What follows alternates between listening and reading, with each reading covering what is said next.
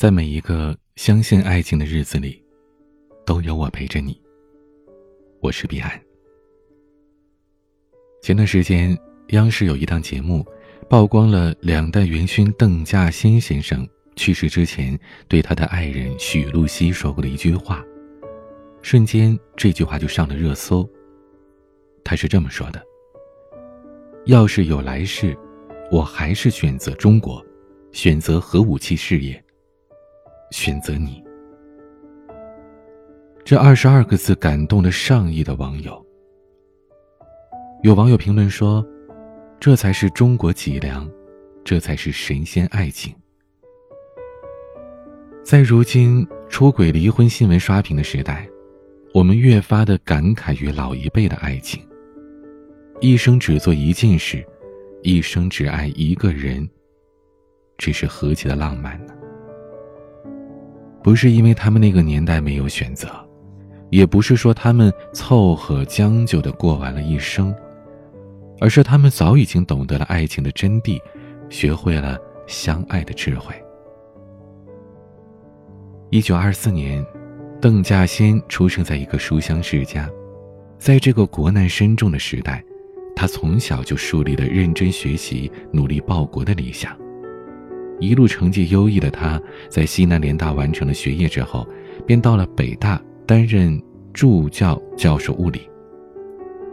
也正是在这里，他遇见了北大医学院的学生许露西，两人是一见倾心，彼此爱慕。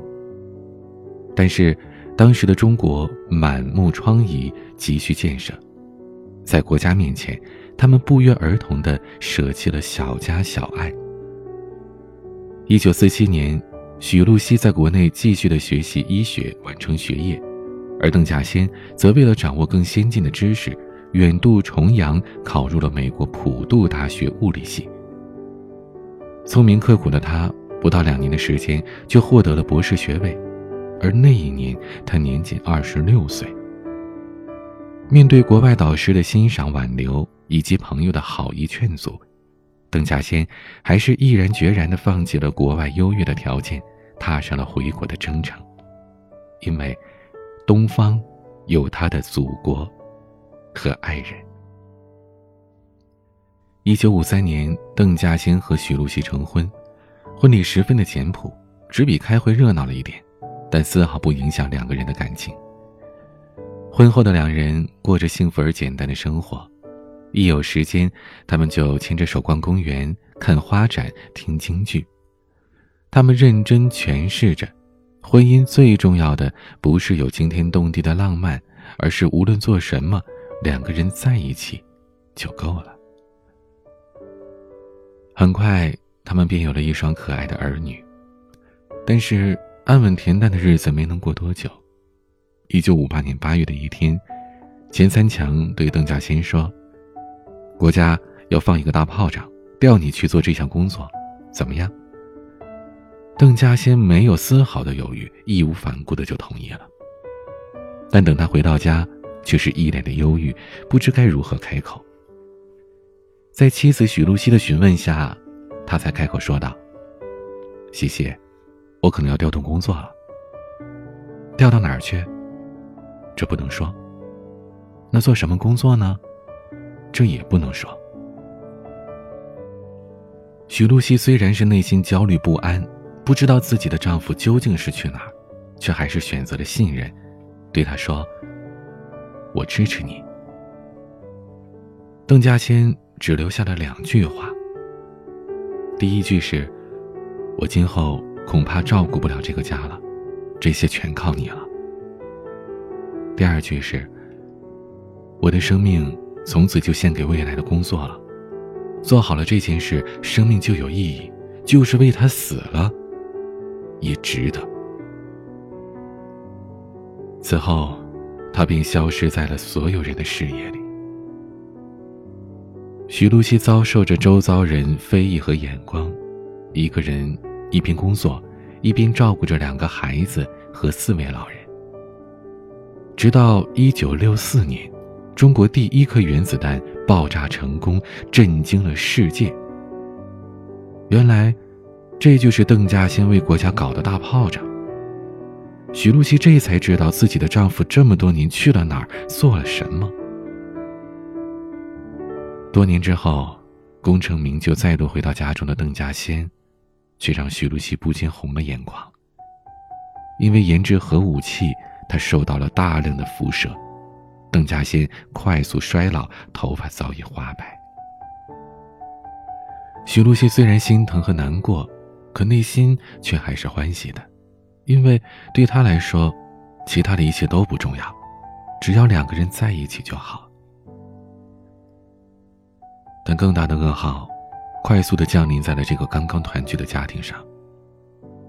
一九五八年，邓稼先被查出了恶性肿瘤。为爱情等待了二十八年的医学教授许露西。第一次感受到自己的渺小和无望，她救治了那么多的病人，却对自己丈夫的病症束手无策，甚至没有办法减轻他身体上的疼痛。一九八六年七月二十九号，在许露西绝望的哭泣当中，邓稼先艰难地说了一句：“谢谢，苦了你了。”之后，便与世长辞。邓稼先的这一生，低调过，风光过，很多不能讲也不能说。他都守住了秘密，也耐住了寂寞，忍着了清贫，却到头来，依旧没能和自己相爱的妻子携手度过幸福的晚年生活。他说：“我对自己的选择一生无悔。”他也说。要是有来世，我还选择你。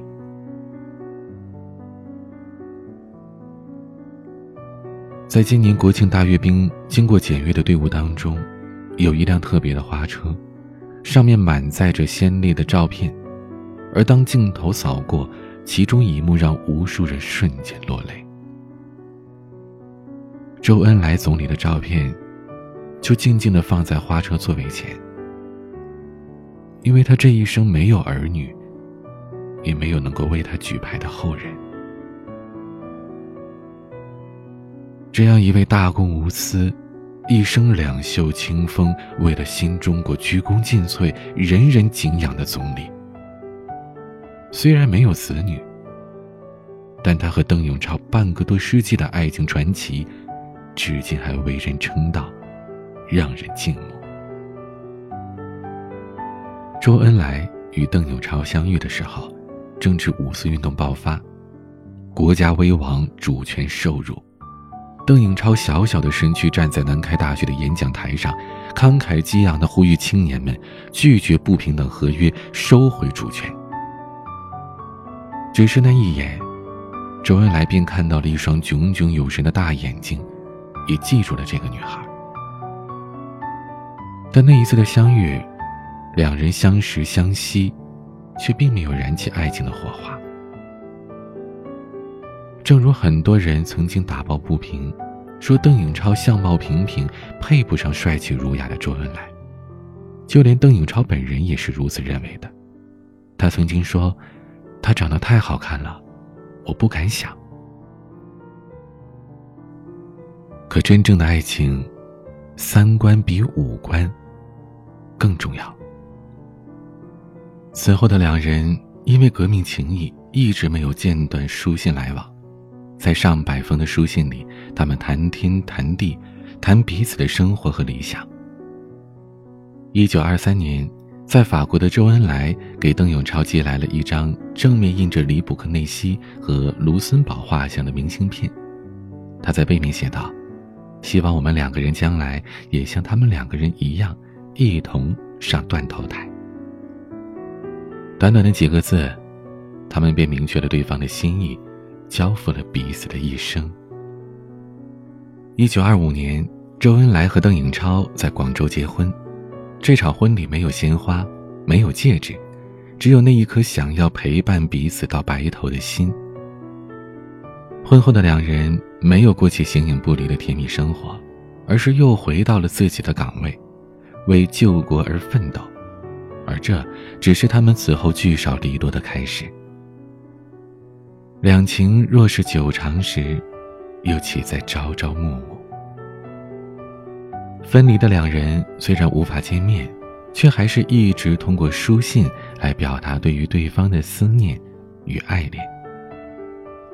周恩来说：“望你真赦，闻你万千。”邓颖超则回忆：“情长纸短，还闻你万千。”在革命战场强大而无畏的两个人，却把满腔的柔情都给了彼此。在新中国成立之后，邓颖超陪着周恩来搬入了中南海，两个人在一起的时间依旧很少。周恩来忙于奔波国家的事务。邓颖超也投身于妇女解放运动。遗憾的是，这样两个为新中国的成立付出了巨大贡献的人，一次流产，一次难产，他们始终没能拥有自己的孩子。两人虽然遗憾，却并不执着于此。他们收养了一大批的烈士遗孤。成为无数孩子心中的爸爸妈妈。曾有人说，周恩来和邓颖超的这一生聚少离多，革命情谊总是多于爱意的。可我却无法认同。有一年冬天下雪，周恩来打电话给邓颖超说：“有急事儿，你快过来。”当邓颖超匆匆赶来，着急忙慌的问他发生了什么，却听到周恩来对着邓颖超说：“请你来看雪呀。”邓颖超抱怨说：“嗨，我还以为是什么大事儿呢。”可周恩来却说：“你是喜欢踏雪的，这事就是大事。”而每年的纪念日，邓颖超就会计划着时间，拉着周恩来一起拍摄纪念照。总理夫人不好当，总理忙，他就心甘情愿的来安排这些琐碎的事。爱情似乎有种魔力，因为对方的存在，让自己变得不同。一生内敛的周恩来。几乎把所有的浪漫话语都给了邓颖超。他曾经对邓颖超说：“我这一生都是坚定不移的唯物主义者，唯有你，我希望有来生。”一九七六年一月八日，周恩来总理在北京逝世。临终前。他已经没有了遗憾，却放心不下他的小超。他紧紧拉着身边秘书赵伟的手说：“你要照顾好大姐。”多年以后，邓颖超望着中南海争相开放的花，怅然的写下了这样一句话：“春天到了，百花竞放。”西花厅的海棠花又盛开了。看花的主人已经走了，走了十二年了，离开了我们，他不再回来了。可那年年盛开的花，正如两人之间的爱情，一直绽放在人间。最好的爱情，也许应该就是给他他想要的，而不是给他你想给的。无论是邓稼先与许露西，还是周恩来与邓颖超，他们爱了一生，也为了国家几乎分离的半辈子。他们让我们看尽了爱情最本真的模样。爱情，从来不是为了对方改变自己，而是一同成长为更好的自己。他们从来没有成为彼此的依附，也没有为了对方放弃过自己的理想，而是放任彼此去追求自己想要的一切，也努力的像一朵花儿一样去绽放自己。人的一生短暂，婚姻也不过是短短几十年。困于婚姻的苦闷当中，就永远无法体会。生活的乐趣，那不如就像他们一样，让爱情纯粹一点，认真的经营好自己，也经营好爱情。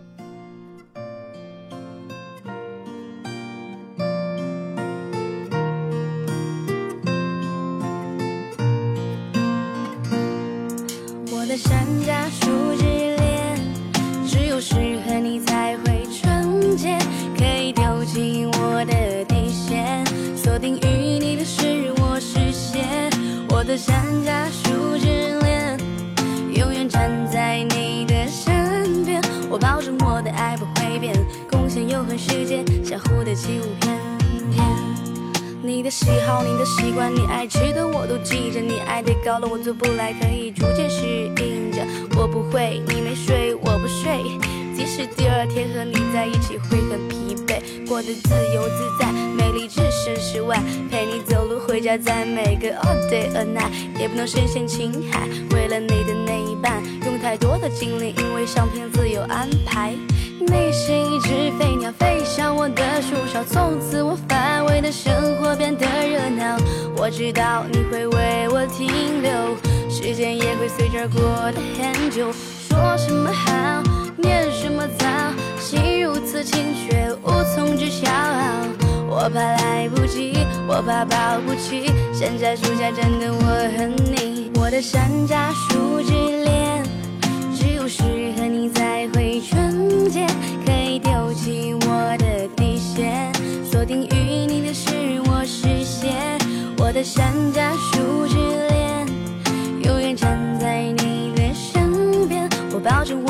不会变。共享永恒时间，像蝴蝶起舞翩。